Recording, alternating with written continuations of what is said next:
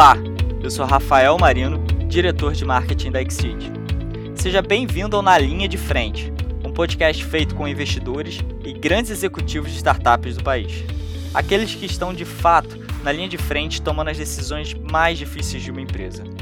Com muitas dicas e histórias exclusivas, aqui você vai descobrir como fundadores e líderes das maiores startups do Brasil enfrentaram os grandes desafios de crescer uma empresa, como o crescimento inicial, a escalabilidade, a gestão em períodos de crise e principalmente a busca pelo investimento. Esse podcast é produzido pela Exceed, a primeira plataforma de investimentos online em startups do Brasil. Então, vamos lá?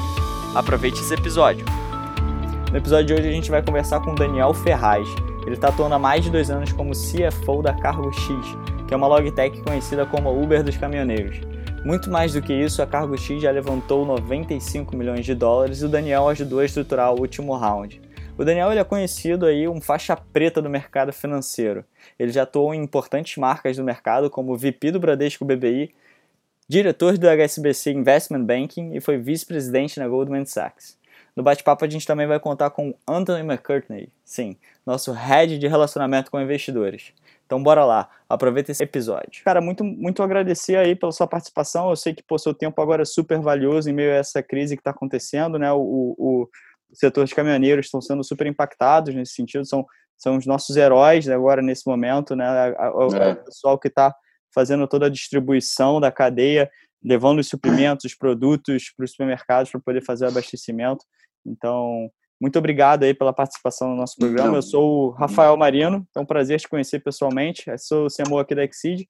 Aqui com a gente o Anthony McCartney, que é o nosso head se de... apresentar? É, se apresenta aí, se apresenta aí, Anthony. E head da área de relações com investidores. Tá? E até, Daniel, bacana. Obrigado aí pelo, pelo seu tempo. Esse momento tão conturbado, ter você com a gente é um prazer, tá? Obrigado a vocês, é um prazer estar aqui. Muito, muito bacana a plataforma de vocês. Eu estava dando uma olhada.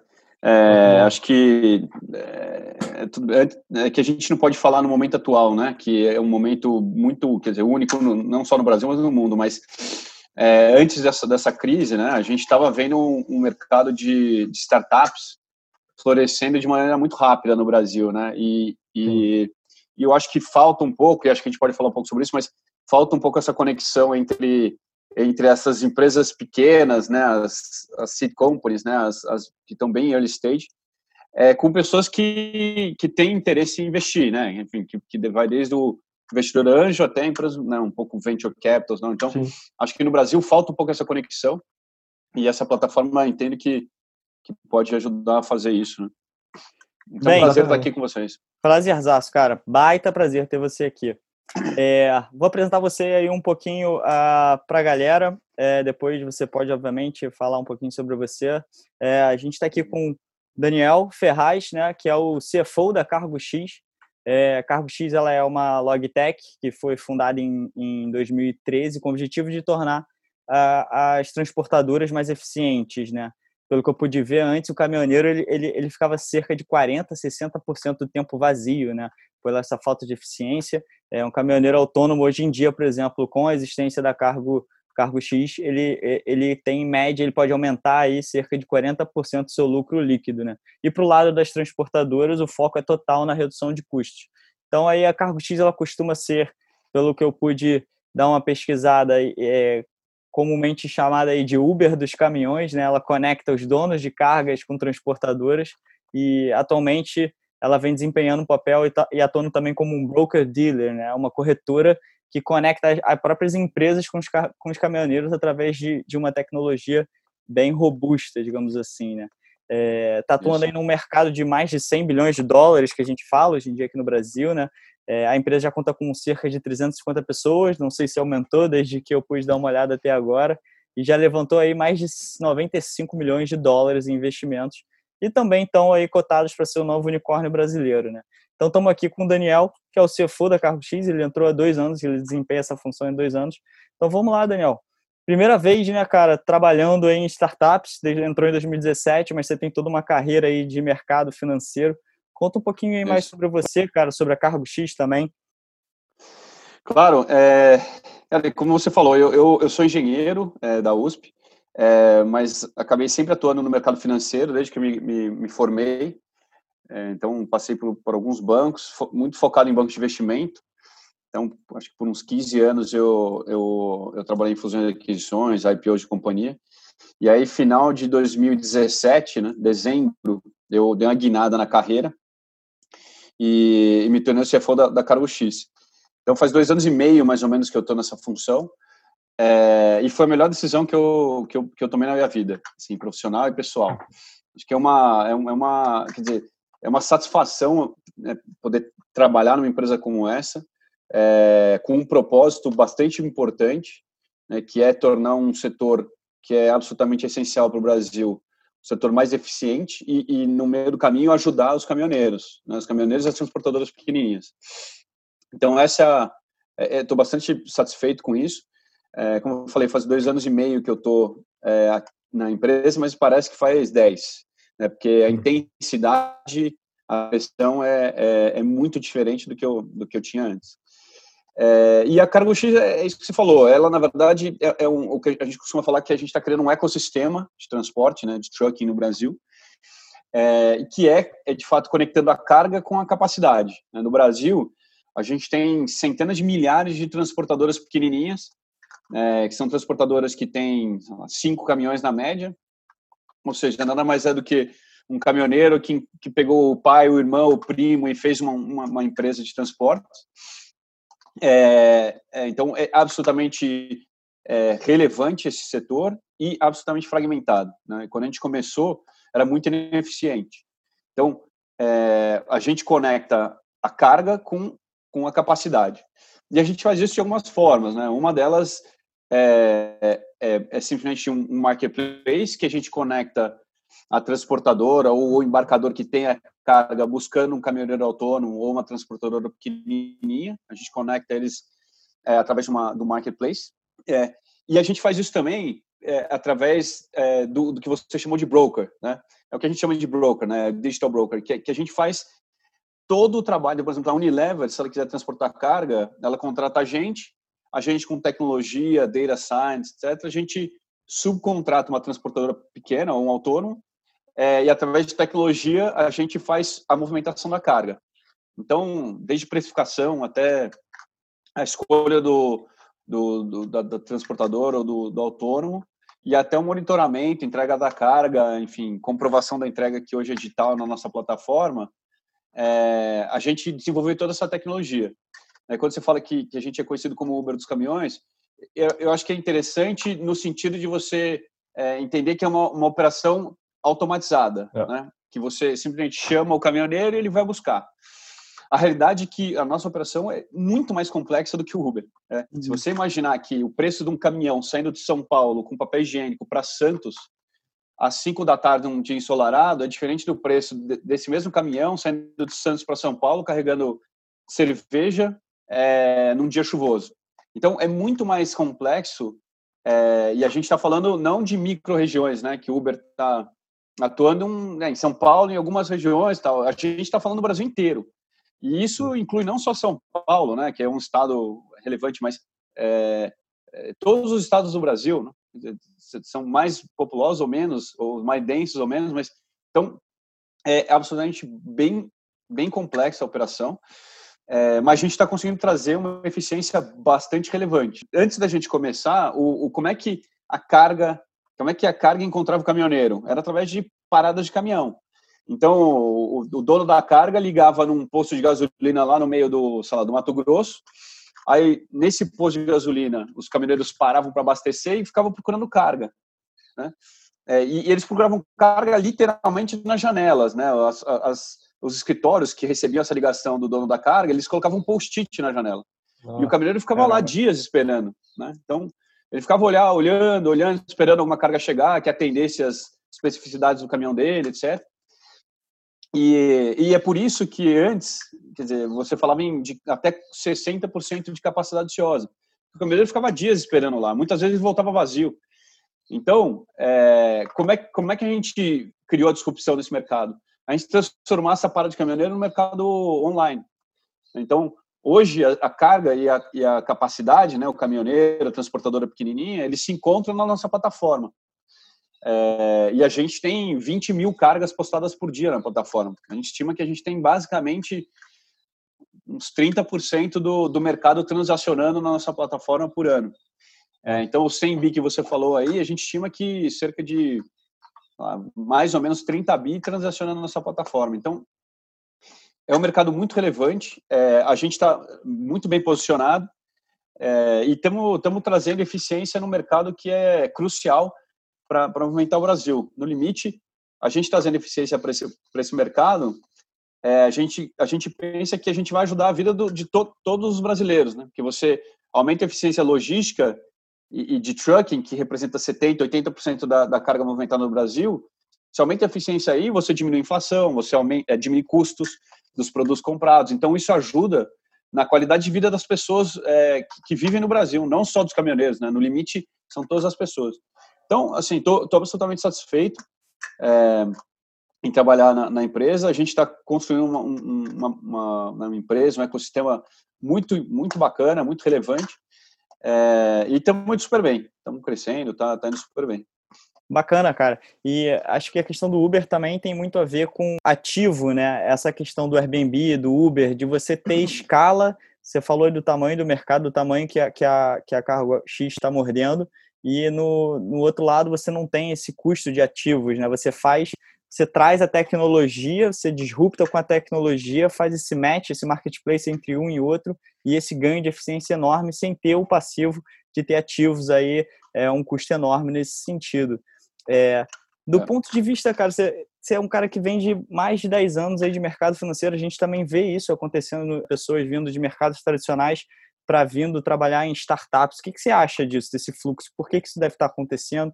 Pessoas de mercado tradicionais como você, de mercado financeiro, também vendo oportunidades é, em startups. Por que, que você acha que isso está acontecendo? Eu acho que, que, é interessante isso, né? Quer dizer, o meu movimento foi, foi meio... É não, não foi um movimento óbvio, né? Porque eu já, eu já tinha muito tempo de carreira, né? Então, não, era, não foi um movimento óbvio. É, agora, eu acho que é mais interessante é você entender o que está acontecendo com as pessoas que estão saindo da faculdade. Ou os caras estão indo para o MBA. Né? Eu fiz MBA em Nova York é, e eu percebia lá que já existia um movimento de foco mais em, em startups, né?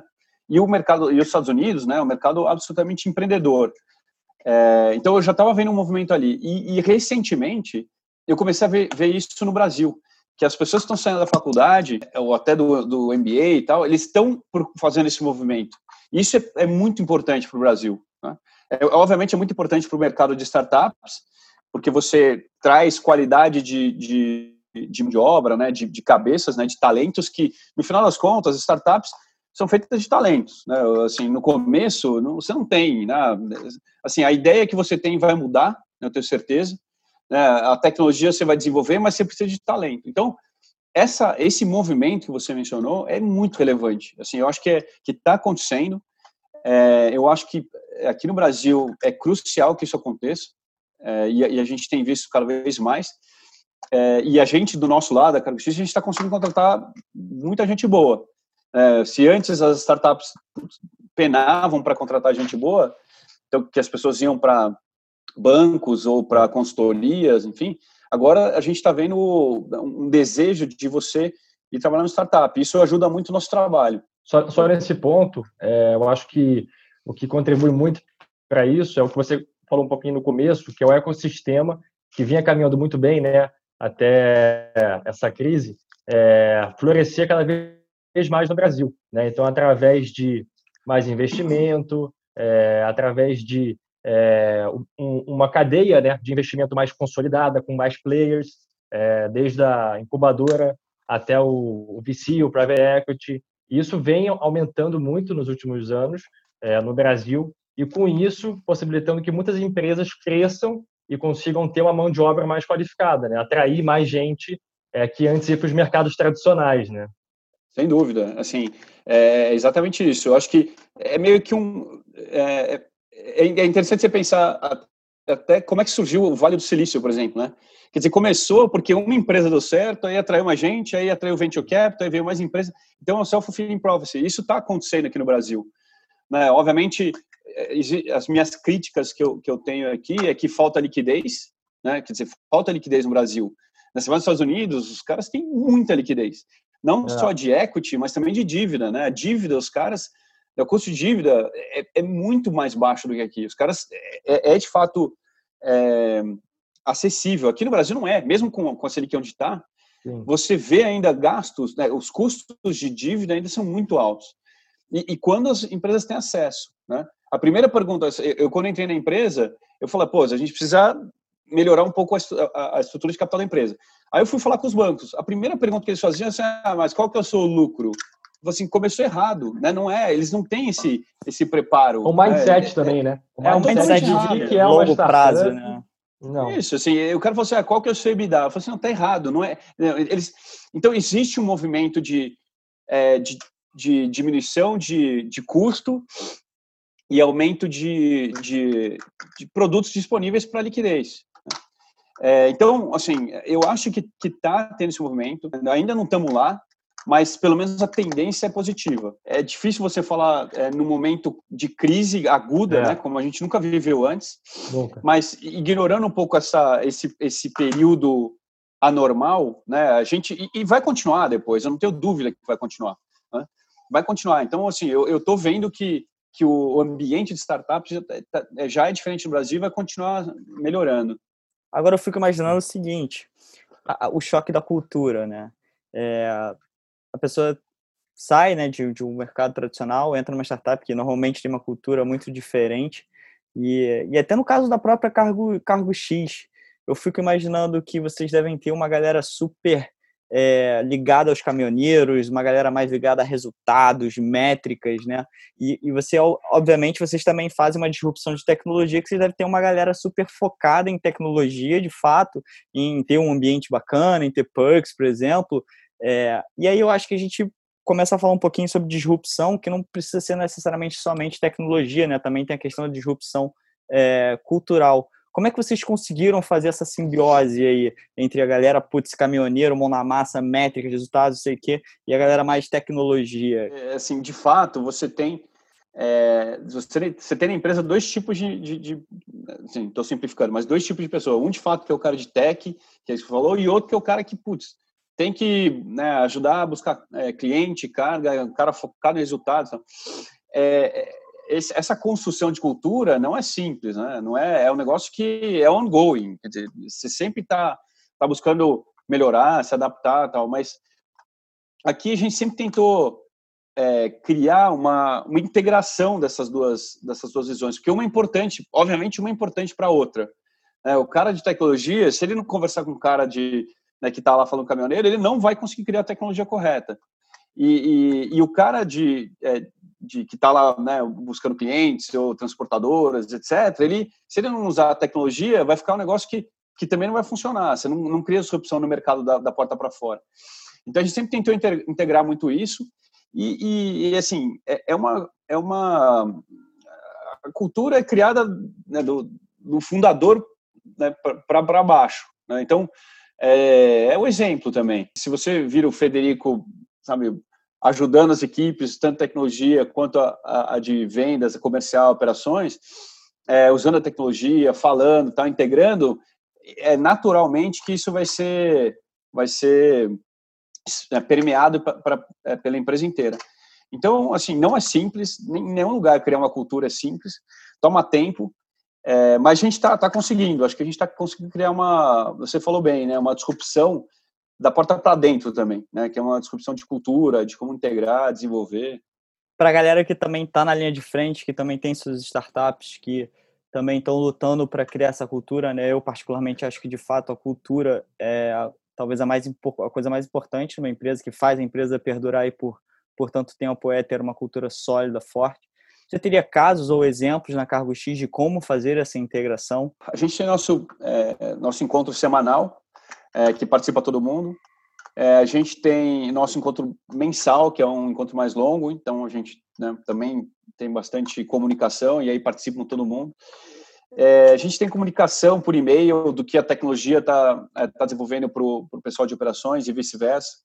É, eu acho que se a gente é, se a gente pode olhar o copo meio cheio dessa crise, é que é, eu acho que as pessoas estão ficando mais unidas na companhia. Né? Então, por exemplo, né, uma das, das, nossas grandes preocupações, obviamente, a principal preocupação nesse momento é a saúde de todo mundo, né? Mas não só a saúde física, né? A saúde mental. Você imagina, a gente está há três semanas confinados. Então a gente tem pensado muito em como manter a pessoa com a, né, a sanidade no lugar.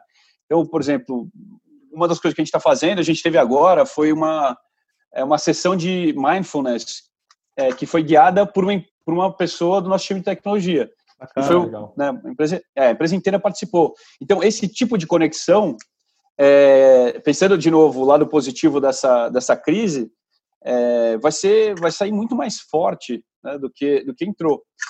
É, mas é difícil você falar de uma receita de bolo, Rafael, para falar, putz, como é que eu como é que eu integro? É o dia a dia, é sentar, é, é trazer as pessoas corretas, né, os líderes corretos, fazer todo mundo trabalhar junto, é, fazer esses eventos juntos. Então, não existe um evento ah, daquela área ou daquela outra área. Né? Tudo é organizado de forma conjunta.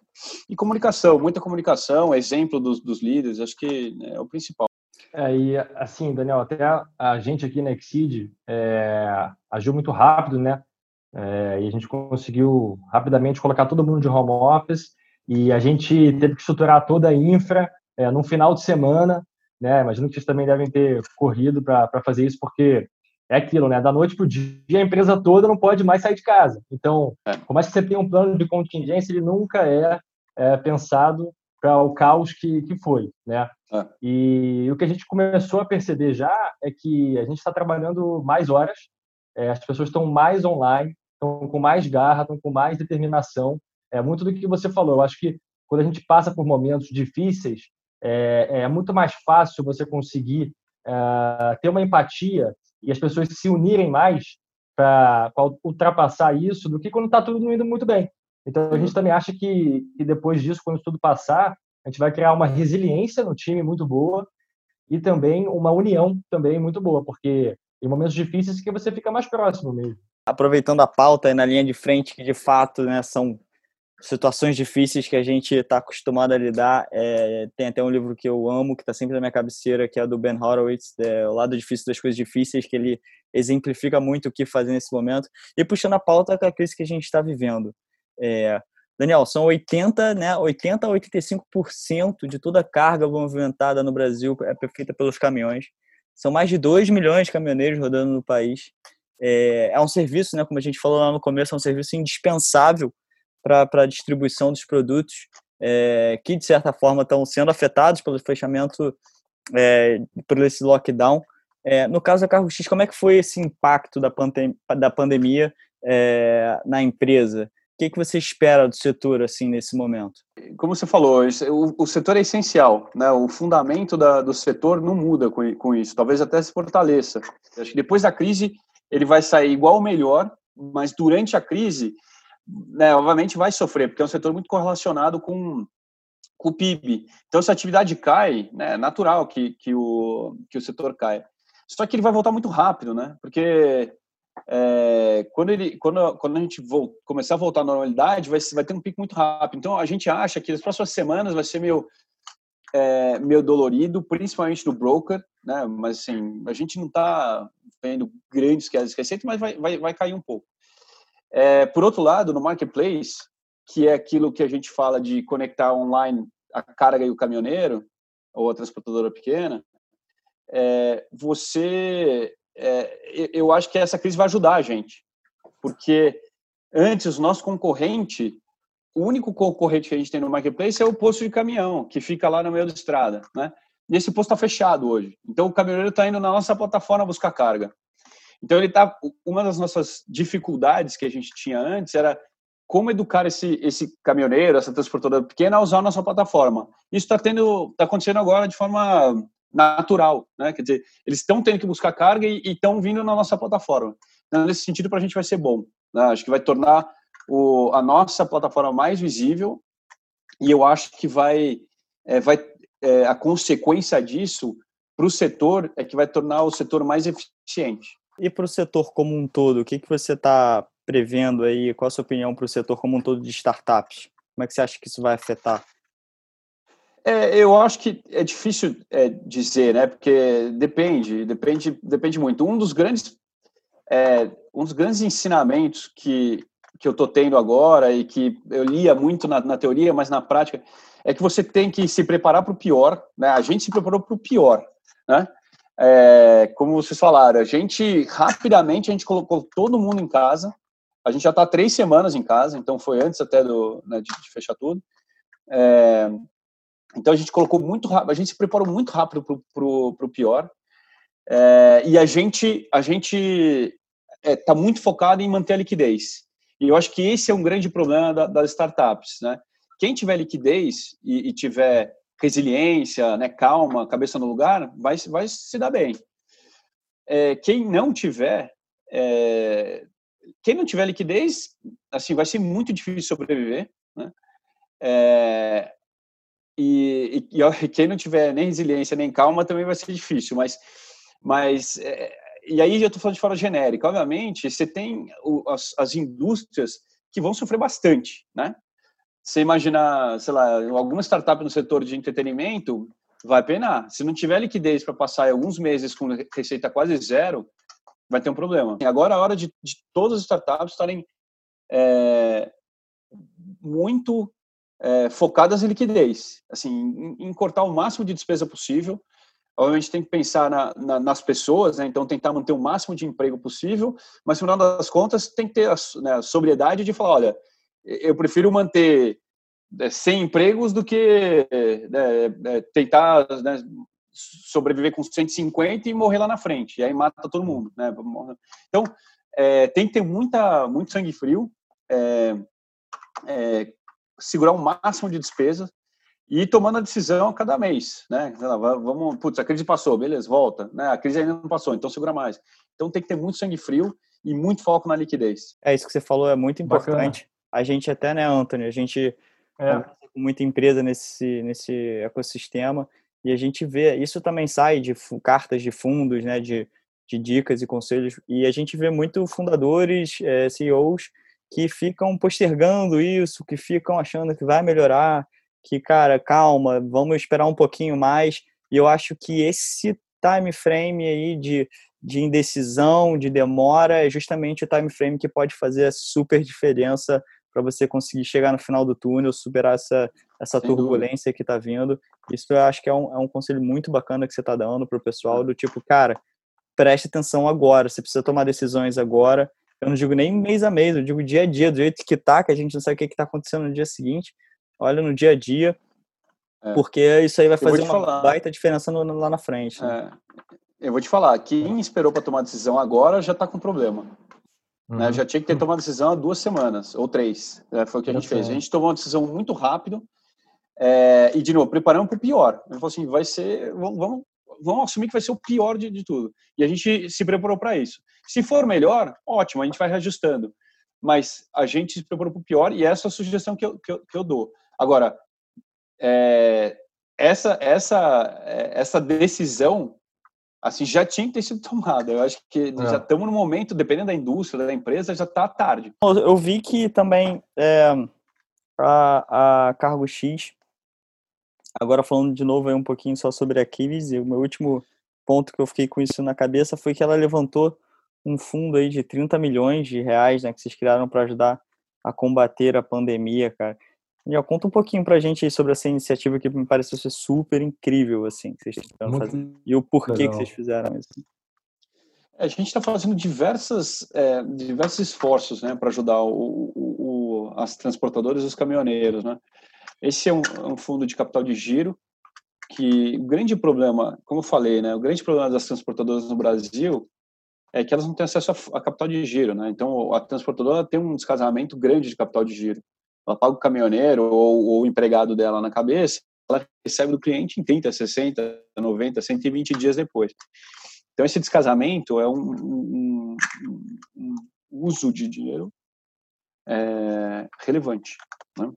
É, e elas não têm acesso. Né? Hoje, a empresa não tem acesso para é, de capital de giro. Então, é, ela, as, as, esse fundo serve para isso, para ajudar elas a, a levantar, a, a, operar, né? Quer dizer, ajuda elas a, a continuar operando, a fazer o, o continuar crescendo, né, a operação. Então, é, eu acho que, que, é bastante relevante para elas. A gente já estava com isso antes da crise. Ah, é? E a, é, a gente já estava com isso, com o fundo, a gente aumentou o tamanho do fundo e agora estamos focando mais, é, mais nas, nas pequenas transportadoras.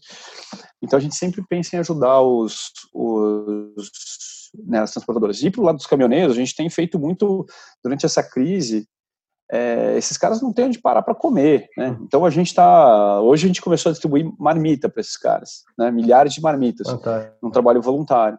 Então a gente está tá tentando ajudar e e também temos tentado, é, a gente escreveu uma carta para o ministro da, de infraestrutura que é o Tarcísio, pedindo para ele criar um, né, uma rede de apoio para esses caminhoneiros, porque senão esses caras não conseguem trabalhar, né? É, a gente até, né, Rafa, ia comentar isso. É, o, o, a Cargo X, ela nasceu ali em 2013, né? E ela já passou pela crise política, né, do Brasil. É, inclusive, eu imagino que não é que nem essa, mas deve ter afetado muito na veia a crise dos caminhoneiros, né, que aconteceu recentemente, paralisou tudo. É, então, assim, com certeza, é, né, Rafa, tem muitos empreendedores que assistem a gente é, e eles querem alguma forma, alguma dica sua. Você já falou bastante, mas você como como CFO de uma de uma grande startup, você tem alguma dica muito importante, valiosa para conseguir administrar o, o caixa, o investimento de uma startup nesses momentos de crise? Não, não, existe uma fórmula mágica, mas assim, é, de novo, é, aqui é, é, é eu estou lendo o livro do, do Steve Jobs, né? E, e, assim, você tem um aprendizado que é muito importante, que é, é foca em poucas coisas, né? É, assim, peque pela simplicidade. E é muito difícil fazer isso. Então, assim, não adianta você sair dando tiro para todo lado. Né? Foca, né? escolha um, dois, três produtos ou serviços e foca nisso é, e, e, assim não deixa distrações te atrapalhar. Né? Então, porque distração custa, né? Então, você, você, custa tempo, custa dinheiro, custa... então foca no essencial, no que vai fazer você ganhar, no seu negócio, é, é, e, e, e, tenta achar oportunidade nesses momentos, né? Então, na, é, no momento lá da, da crise, a gente estava a gente estava com produto bom, a gente estava com caixa, a gente focou no nosso negócio, a gente acelerou aquele negócio. Então a gente foi, é, continuamos crescendo, normal, tal, e, e foi super bem. É, a gente comunicou bastante, né, manteve um relacionamento próximo com as transportadoras e com os caminhoneiros autônomos nesse momento de crise de 2014 que você mencionou, 14, 15, 16, 17, 18, né, que teve a, é, a, a, a, parada dos caminhoneiros. Né? Então é, é muita comunicação. E, e de novo, né, para a gente é, é, importante ter liquidez, né, o caixa, e principalmente resiliência. Né? Se tem uma coisa que eu aprendi nesse mercado de startups é que você tem que ter muita resiliência. Você tem que não tem outro caminho, né? Concordo? Não é. tem um caminho para trás, é, só tem o um caminho para frente. Então, assim, né, o tempo inteiro a gente encontra dificuldade, é, não tem outro caminho, tem que continuar avançando para frente. Bacana. E só continuando nesse, nesse assunto, é, o que a gente lê muito né, é que é, é, nessas horas né, de startups que têm investidores, né, é, até muitos investidores recomendam que eles falam de reach out. Né? Então, você pedir conselhos, você conversar com os investidores, é, conversar com o conselho. Né? Uh, imagino que os investidores, é, vocês estão em contato com eles, né? e eles têm algum, alguma informação interessante, alguma dica, é, como que é essa troca de, de, de ajuda até, né, é, com, com os investidores da Cargo X? É, isso é interessante, assim, a gente tem, a gente tem grandes investidores como o Goldman Sachs, Valor e Farlon, uhum. é, tanto a Goldman Sachs quanto a, a Valor, é, elas, é, elas têm muitas investidas, então elas, é, toda semana a gente tem pelo menos um call é. É, que participam todas as investidas e com alguém da Goma ou da Valor falando e dando dicas e explicando, enfim. É, então isso ajuda bastante, né? Você você tem um, um apoio ali.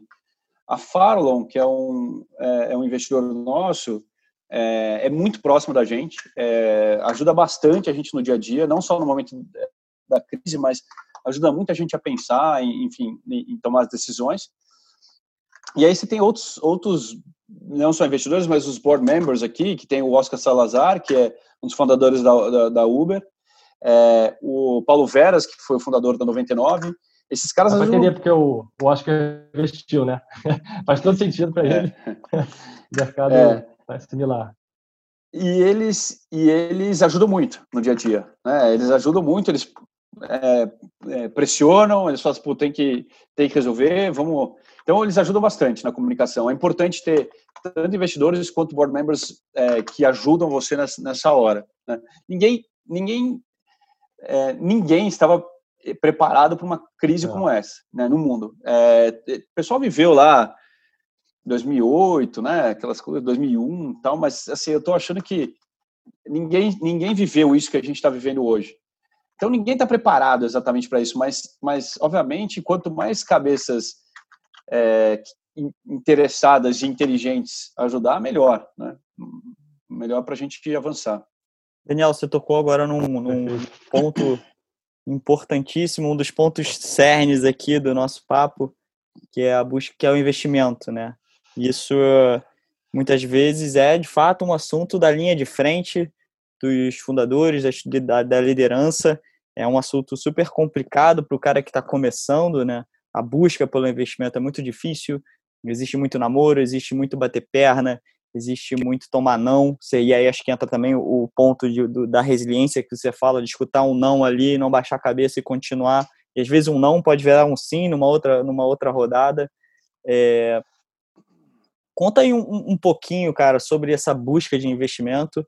É, a CargoX passou por já algumas rodadas, tem mais de, tem cerca de é, 95 né, milhões de, de, de, dólares aí de investimento. Conta pra gente um pouquinho sobre essa busca do investimento. Tem muito empreendedor, cara, que não sabe por onde começar, assim, como é que eu começo a buscar investimento? É difícil, às vezes você tem que ter, pô, network não tem, tem que buscar anjo, o anjo não consegue suprir toda aquela, aquela grana que você está precisando.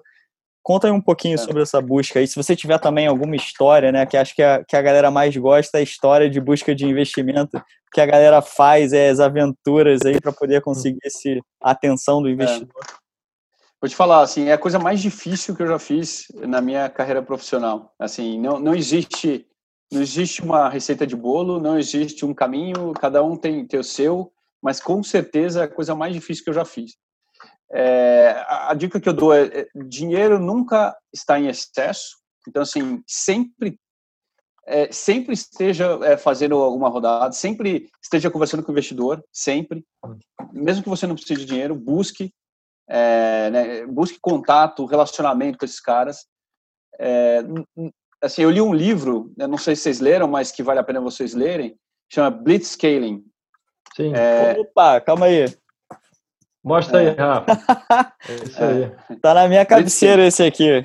Eu tenho esse que ler livro também, mas também tá Esse livro todo mundo é. fala esse muito livro bem, é espetacular, né? Exatamente. É, é, espetacular. Eu li ele, eu quero ler de novo. Eu li faz três meses, quero ler de novo. Achei incrível. É, tem muita dica para empresas que estão começando.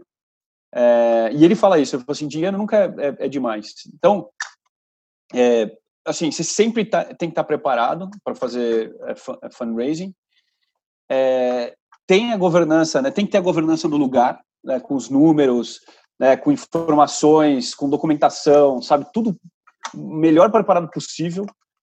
É, depende da, é, da fase da companhia. Você, né, o, o, investidor vai focar mais no empreendedor, um pouco menos na ideia e, e no tamanho do, do mercado. E aí esse negócio vai shifting, né, até você fazer o IPO da companhia, que aí sim, não tem nada a ver com, basicamente não tem nada a ver com o investidor, é com o fundador, mas uhum. tem a uhum. ver com o mercado, com os números, etc. Então, assim, você tem que conhecer essa, essa, essa curva né, de, de, de interesse. É, mas assim é, é, é, muito difícil cara. assim a gente eu tô eu já já tô a gente está na segunda rodada eu estou na segunda rodada da Cargo X né é, assim, é muito difícil, é muito não. Né? É um, é, é um full-time job, né? full-time job, você tem, que, você, você tem que se dedicar muito. é, um, é, um, é um grande roller coaster esse negócio, montanha russa. Tem dia que você fala, putz, vai dar tudo certo. Aí duas horas depois vai dar tudo errado. Aí duas horas depois vai dar tudo certo. Então é muito desgastante. É, demanda demais, mas é necessário e, e assim, é, é tem que fazer. Né? Então, é, é, eu acho que um dos grandes segredos do sucesso do Federico, que é o fundador da Caro X, é que ele tem a habilidade de, de criar relacionamentos e manter relacionamentos. Né? É, esse é, é, incrível, assim. E, e, e, esse, acho que isso diferencia um, uma empresa que vai dar certo uma empresa que possivelmente não vai dar. Né? O, o Federico tem uma capacidade incrível é, de, de criar contatos e, e, e manter os contatos. Eu não, eu, honestamente, eu ainda estou tentando aprender com ele, mas, mas é, é, assim, ele é um cara que é, ele é um argentino que morava na Patagônia.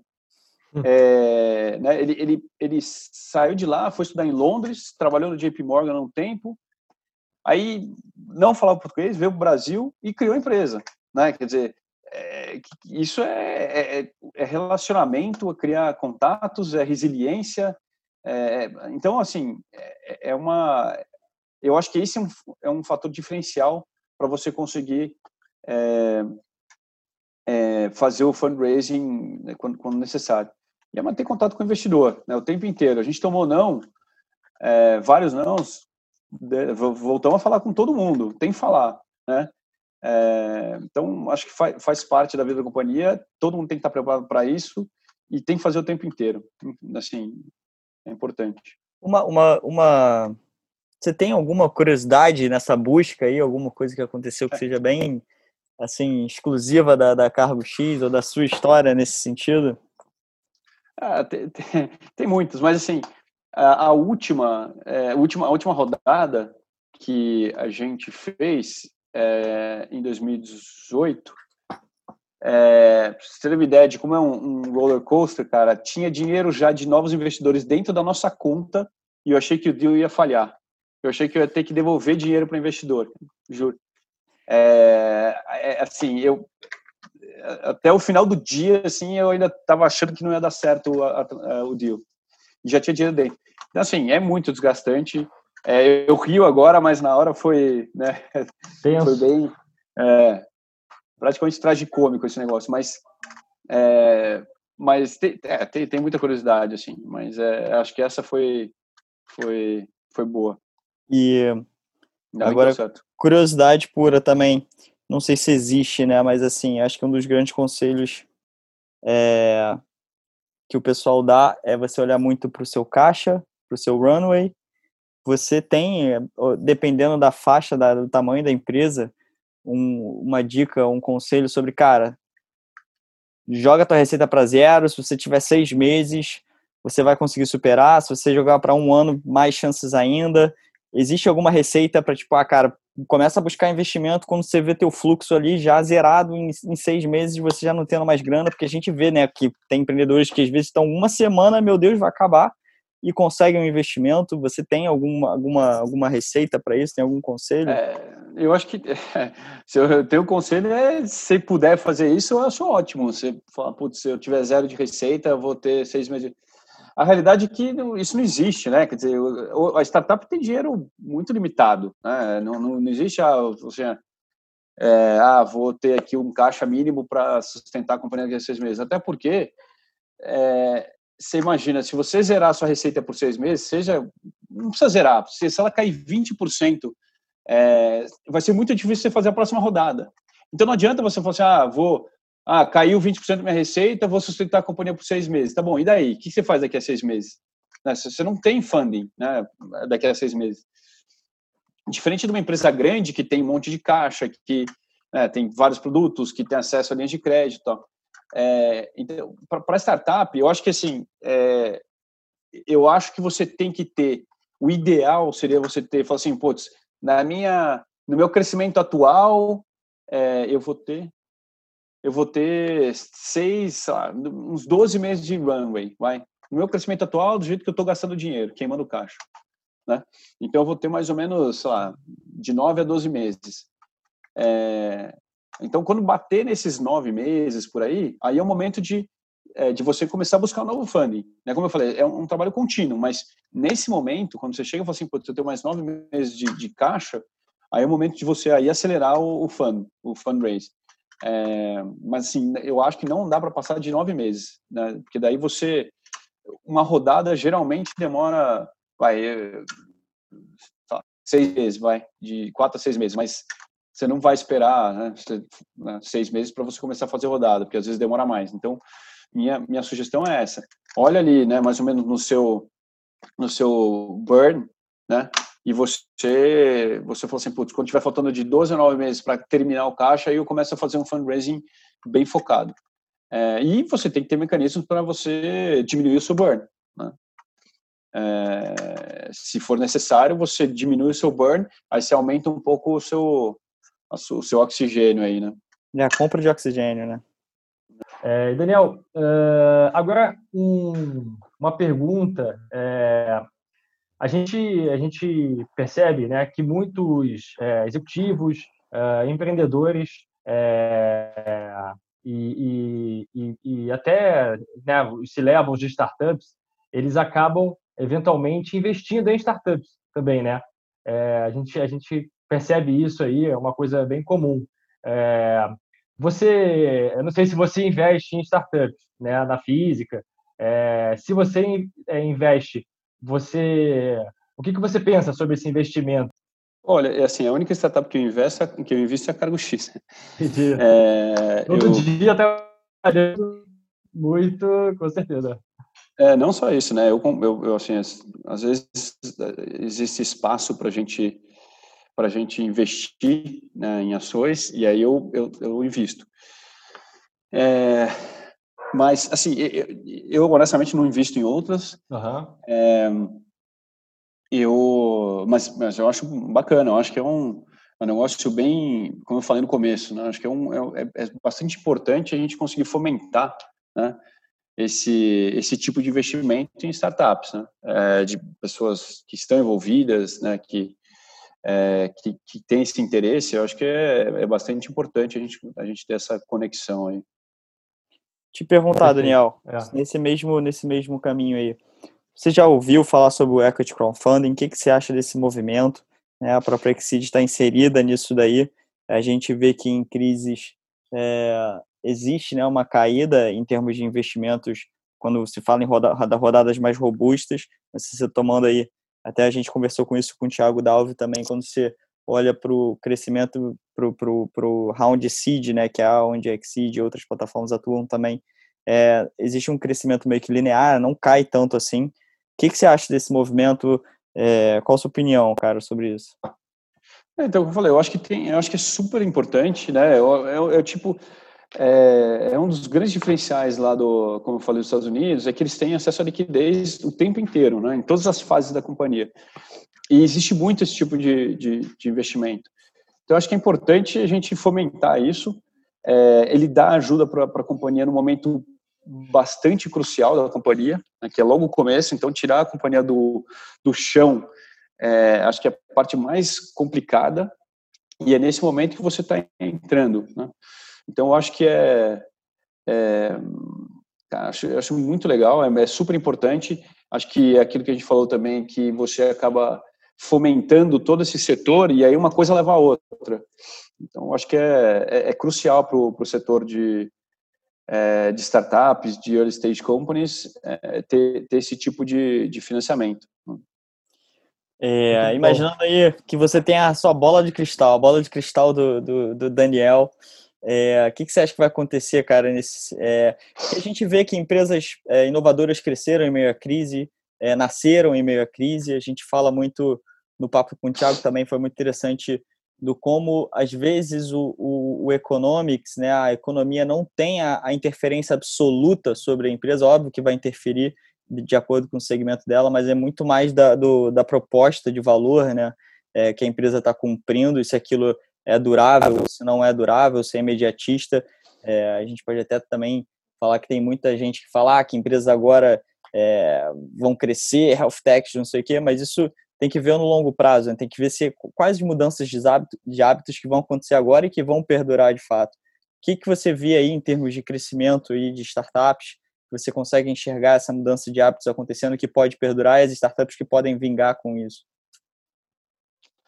É, é, é muito bom, de novo, é bola de cristal, né? Mas, cristal. mas assim, eu acho que, como eu falei, eu acho que é, tem, tem setores que são fundamentais, que a estrutura não vai mudar.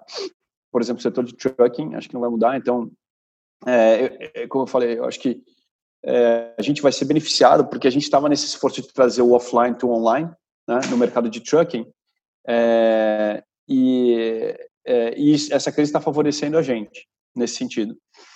Eu acho que é, tudo que, tiver fazendo esse movimento também de offline to online vai ser favorecido também, né, porque as pessoas agora estão aprendendo a se comunicar por, sei lá, Hangout ou Zoom ou coisa. Então, é, eu acho que vai ter acho que vai ser todos esses setores vão ser favorecidos. Né? É, agora é difícil você falar assim, putz, qual que é o hábito que vai mudar? A minha percepção é que eu não consigo ver grandes mudanças de hábito assim. É, putz, eu não vou mais ao cinema, eu não vou. Eu acho que não, isso não vai acontecer. Né? Eu acho que plataformas, como eu falei, de educação à distância, é, essas plataformas de comunicação online vão ser favorecidas. Eu acho que assim, se a, se a startup tiver uma ideia sólida, é, é, liquidez e as pessoas corretas, eu acho que, que vai dar, assim, vai sofrer, obviamente, mas que no final das contas, quando a crise passar, eles vão estar tá aí. Uhum. Entendi. É, esse ponto que você falou, acho que talvez é um dos mais importantes que a gente vê.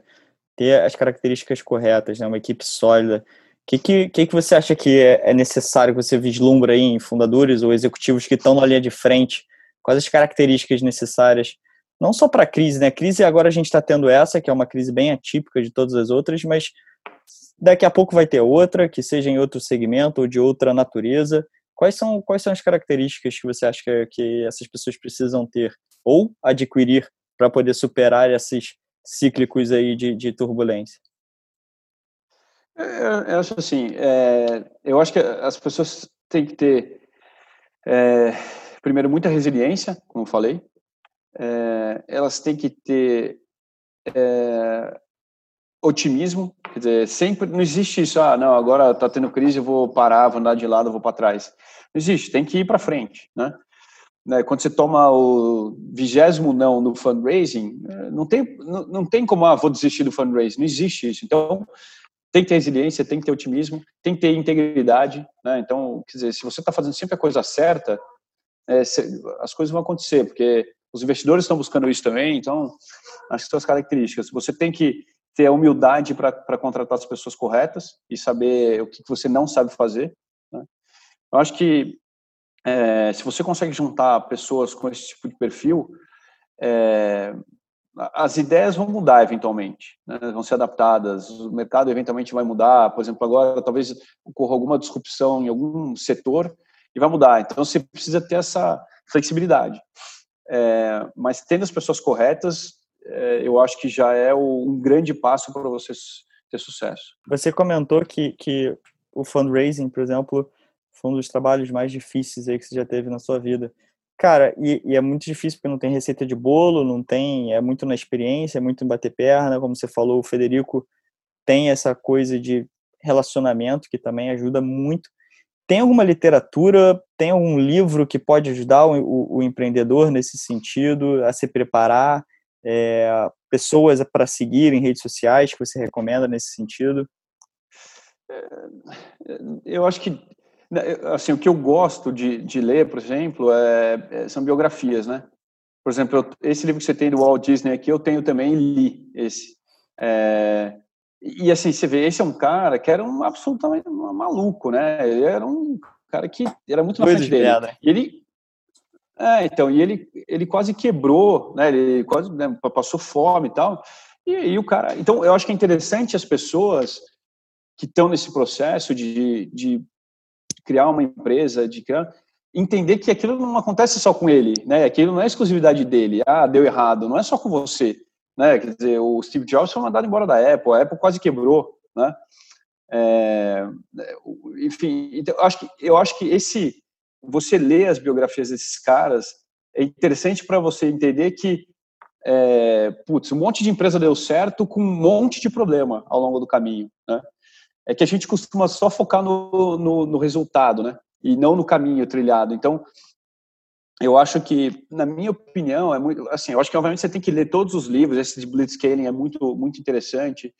É, tem tem vários livros, né, mais técnicos, mas esses que eu que eu tenho lido aí de, de biografia é, ajudam a dar um pouco essa visão de que putz, as coisas não são só né, um mar de rosas, assim, não é só um oceano azul.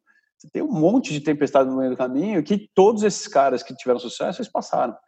Então, acho que dá um pouco de é, dá um pouco de ensinamento de como esses caras lidaram com essas situações e também mostra que, que esses caras tiveram esses problemas e putz, tiveram resiliência, habilidade de passar por isso.